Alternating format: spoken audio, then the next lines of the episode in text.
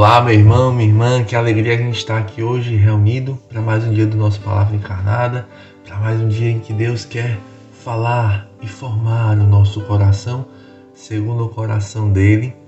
E hoje, nesse dia tão especial, sábado, dia 10 de junho, aniversário da nossa graça fundante do carisma, aniversário daquele primeiro encontro que nós, que eu, que você tivemos com Emmanuel, com Deus conosco, com Jesus abandonado, encarnado nos pobres, aquele que é fonte inesgotável de cura, de salvação, de libertação, de vida nova para a nossa vida, para o nosso coração. Então, hoje, cheios desta alegria, cheios da graça própria deste dia, que é derramada sobre todos nós, filhos deste carisma, filhos desta vocação, nós nos reunimos mais uma vez em nome do Pai, do Filho e do Espírito Santo. Amém. Vinde, Espírito Santo, encher os corações dos vossos fiéis e acendei neles o fogo do vosso amor. Enviai, Senhor, o vosso Espírito, e tudo será criado e renovareis a face da terra. Oremos, ó Deus, que instruíste os corações dos vossos fiéis com a luz do Espírito Santo. Fazei que apreciemos retamente todas as coisas, segundo o mesmo Espírito e gozamos sempre de suas consolações por Cristo, Senhor nosso. Amém. Bem, pessoal, o evangelho que a igreja hoje nos propõe é um evangelho muito conhecido, né? Assim, muito falado, muito comentado, mas que com certeza hoje Deus quer que nós mergulhemos de uma forma diferente, porque a palavra de Deus ela é sempre viva e eficaz. A palavra de Deus ela é uma, uma eterna novidade do Espírito Santo para nós, para falar não com as palavras, mas falar com a própria presença do Verbo em nós, para nós. Então, vamos mergulhar nesta palavra aqui, nessa passagem que está lá em Marcos, capítulo 12, versículos do 38 ao 44. Naquele tempo, Jesus dizia no seu ensinamento à multidão: Tomai cuidado com os doutores da lei.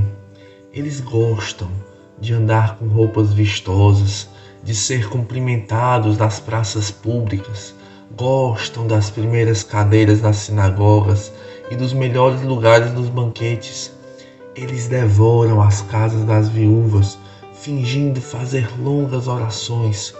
Por isso, eles receberão a pior condenação.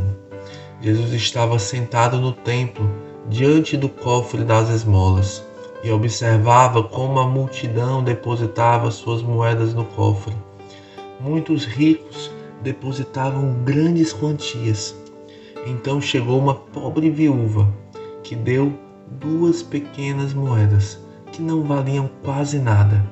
Jesus chamou os discípulos e disse: em verdade vos digo: esta pobre viúva deu mais do que todos os outros que ofereceram esmolas. Todos deram do que tinham de sobra, enquanto ela, na sua pobreza, ofereceu tudo aquilo que possuía para viver. Meus irmãos, minhas irmãs, estas são para nós palavras da nossa salvação. Glória a vós, Senhor.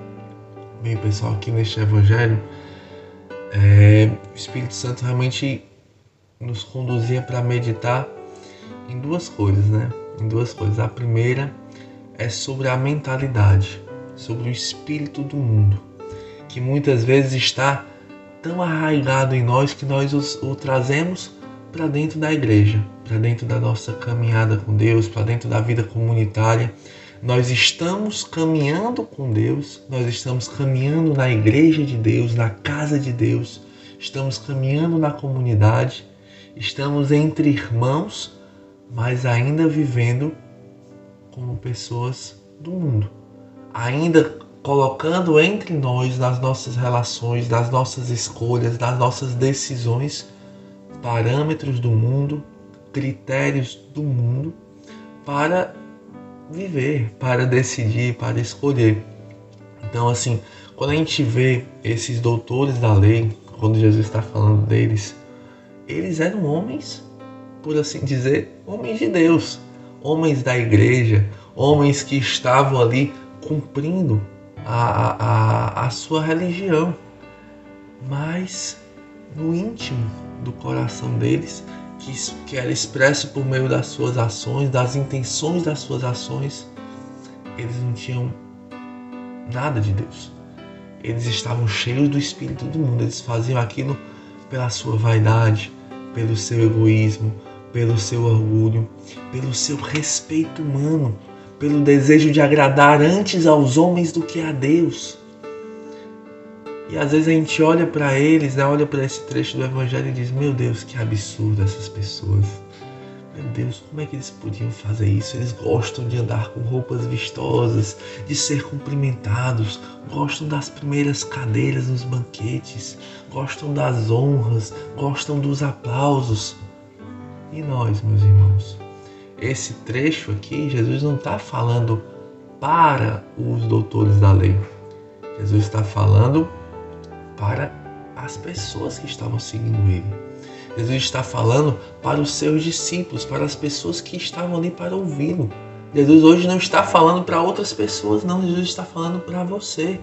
Jesus não está falando para aquela pessoa que você acha que é meio assim, meio vaidosa, né? Jesus está falando para você. E você, meu filho? E você, agora eu falo aqui como irmãos, né? E você, meu irmão? Será que você também é assim? Será que você também faz as coisas para agradar não a Deus, mas para agradar aos homens? Faz as coisas esperando reconhecimento, esperando que as pessoas vejam como você está se esforçando, como você é bom, como você faz as coisas bem feito, como você dá conta do serviço, como você é um bom coordenador de casa, é um bom coordenador de grupo, como você é um bom pastor, como que as suas ovelhas vejam como você fez diferença na vida delas. São Pedro falava isso: procura agradar antes a Deus do que aos homens. Procuremos agradar antes a Deus. Quando a gente começa a olhar para si e deixa de olhar para Deus, quando a gente começa a olhar para os outros nesse sentido, não de servi-los, mas de servir-se deles. Quando a gente busca não dar de comer, mas alimentar-se a si mesmo, a gente está entrando, meus irmãos, num caminho muito diferente do caminho de Deus. A gente está entrando na lógica do mundo. A gente está entrando na lógica do egoísmo. A gente está entrando na lógica da vaidade, do orgulho. A gente está entrando na lógica do primeiro lugar. Nós queremos ser os melhores. Nós queremos ser os sabe, os que fazem melhor, os que cumprem melhor, o melhor grupo, a melhor casa, o, o melhor ministério. Mas a lógica de Deus não é assim. Entre vós, Jesus falava para os discípulos, não deve ser assim. Vocês sabem que os homens querem estar por cima, querem dominar, querem mandar, mas entre vocês não deve ser assim. O que quiser ser o maior, seja o menor de todos e aquele que serve a todos. Procure o último lugar. Pelo último lugar ninguém briga. E a gente não, a gente fica procurando os primeiros lugares, os lugares de honra. Por que, que foi o meu irmão escolhido e não fui eu? Se eu sou melhor que ele, olha só, meu Deus, que loucura! Que loucura! Que loucura que nós vamos nos metendo e que nós vamos vivendo dentro da igreja de Deus, dentro da casa de Deus, mas com o espírito do mundo. Entende? Eu queria ler aqui para vocês, dentro diante disso, um, um trecho lá do irmão de Assis, que São Francisco fala justamente disso, justamente disso. Ele fala que muitas vezes nós vamos nos servindo de Deus como um pedestal. Vamos ver isso aqui. É a linguagem dos quartéis. Poder, conquista. As minhas palavras são outras. Manjedoura, presépio, calvário. No fundo, é o instinto de dominar e de prevalecer. Nós dizemos que é preciso levantar grandes conventos para pôr a multidão dispersa sob ordem e disciplina, mas no fundo o que acontece é que ninguém quer parecer destituído de poder. Dizem que é preciso cultivar a ciência para prestar um serviço eficaz. A verdade é que temos vergonha de parecer ignorantes. A igreja precisa de ferramentas de poder, dizem.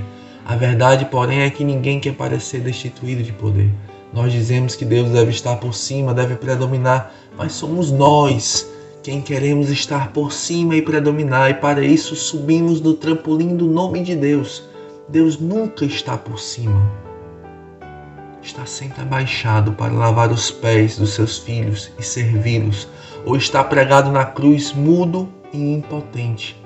Somos nós que agitamos nossos velhos sonhos de onipotência, projetando-os e mistificando-os com os direitos de Deus Dizem que é preciso preparar-se intelectualmente para levar as almas para Deus. Que Deus! É bem capaz que Deus seja mais glorificado se nos apresentarmos no púlpito balindo com as ovelhas, exclamamos o nome da ordem ou da comunidade, os interesses da igreja, a glória de Deus e identificamos o nosso nome com o nome da ordem, os nossos interesses com os interesses da igreja, a nossa glória com a glória de Deus. No fundo, a verdade é esta: ninguém quer parecer pequeno e fraco. Apesar das frases retumbantes, nós temos vergonha da manjedoura, do presépio e da cruz do Calvário. O Senhor não nos chamou para pregar brilhantemente o mistério da cruz, e sim para vivê-lo humildemente. Meus irmãos, é, é, muito, é muito forte né, essas palavras de São Francisco. Ainda mais quando a gente pega este evangelho de hoje da oferta da viúva, porque muitas vezes nós exaltamos a oferta da viúva com as nossas palavras. Mas a verdade é que nós temos vergonha quando a nossa oferta é pequena aos olhos do mundo. Nós temos vergonha quando e nos sentimos incapazes, impotentes e nos entristecemos com a nossa incapacidade quando nós sentimos que a nossa oferta é pequena, que a nossa oferta é insuficiente que nós não damos conta. Por que, que nós nos entristecemos? Qual é a raiz da nossa tristeza diante das nossas incapacidades? Por que, meu irmão, que você fica triste quando outra pessoa é chamada para um serviço e você não é? Por quê?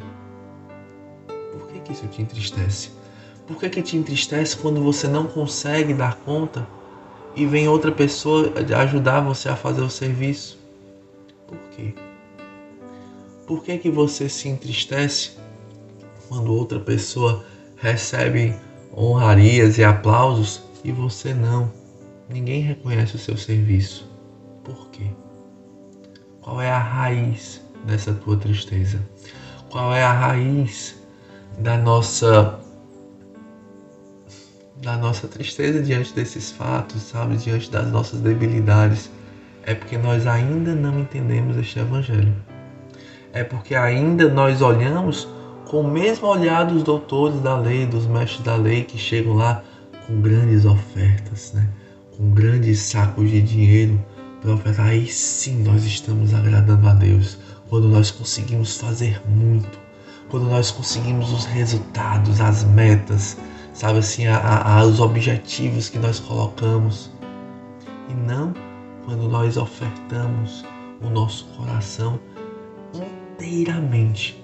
Deus não quer muito, Deus quer tudo.